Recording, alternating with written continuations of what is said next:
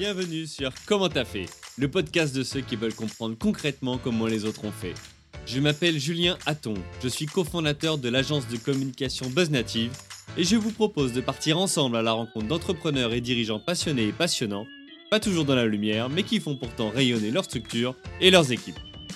À ces profils au parcours non linéaire, audacieux ou encore atypiques, je n'ai qu'une seule envie, leur poser la question comment t'as fait?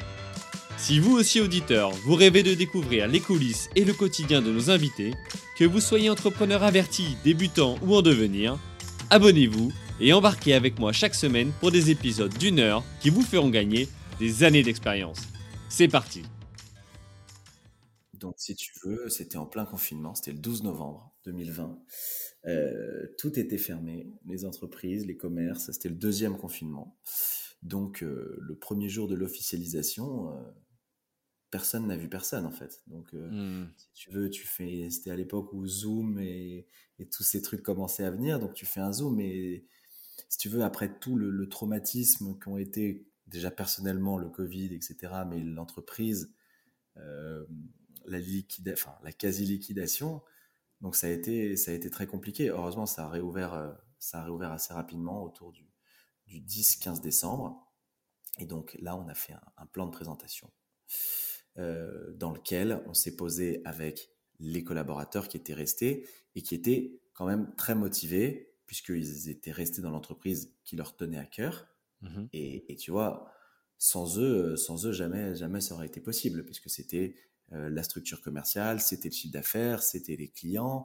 Et, si tu veux, ils ont adhéré au projet justement parce que le projet, c'était euh, d'utiliser leur remontée terrain, leur connaissance du marché, leur connaissance des clients pour essayer tous ensemble, en fait, de monter la structure la plus efficace possible pour aller chercher des parts de marché qui sont existantes, puisque le marché continue de tourner derrière. Quoi.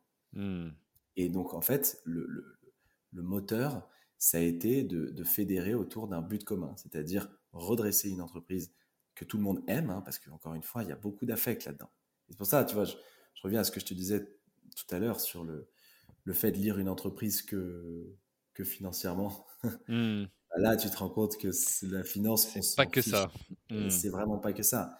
Et en fait, si tu fais pas, si tu fédères pas tout le monde autour d'un super projet et que en fait c'est une équipe, quoi. Tu vois, t'arrives à rien juste c'est parce que tu as des beaux chiffres sur un Excel que ça va fonctionner. Moi, je hmm. pensais, tu sais, après quand tu vois des sociétés sous LBO, tu te dis bon bah il y a un super chiffre d'affaires et, ça fonctionne tout seul. Oui, tu vois que des fiches avec des chiffres, donc tu te dis euh, ouais, ok.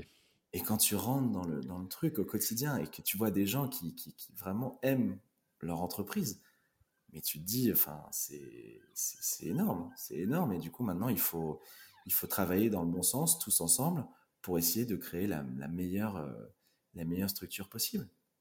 Ok, donc là, tu es arrivé, tu leur as dit quoi? Tu as fait un plan à 3 ans, à 5 ans, à 10 ans? Tu t'es dit, euh, il est où le groupe Mobilis euh, À quel horizon?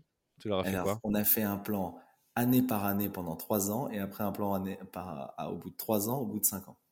D'accord. Donc, de montrer, en fait, si tu veux, où on allait. Hmm. Et c'est pas compliqué. La première année, c'était stabilisation. Mhm. La deuxième année, le but, c'était de faire de la marge.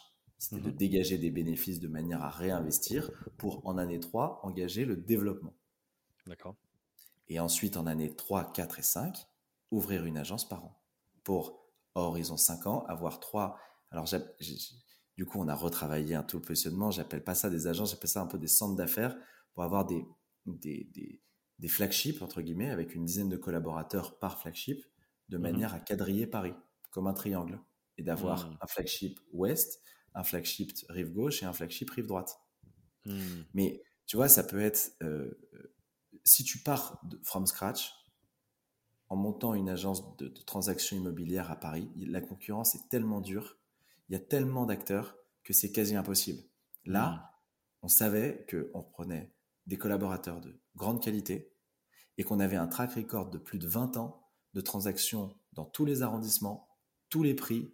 Tu vois, c'est des chiffres aussi qui parlent. Tu vois, c'est on a vendu euh, pour des centaines de millions d'euros de biens au mmh. fur et à mesure. Donc, tu as une légitimité qui n'est qui est pas du tout le cas parce qu'en fait, ta boîte, elle a littéralement trois mois. Mais tu récupères tout un, un record. Alors, L'extrait vous a plu?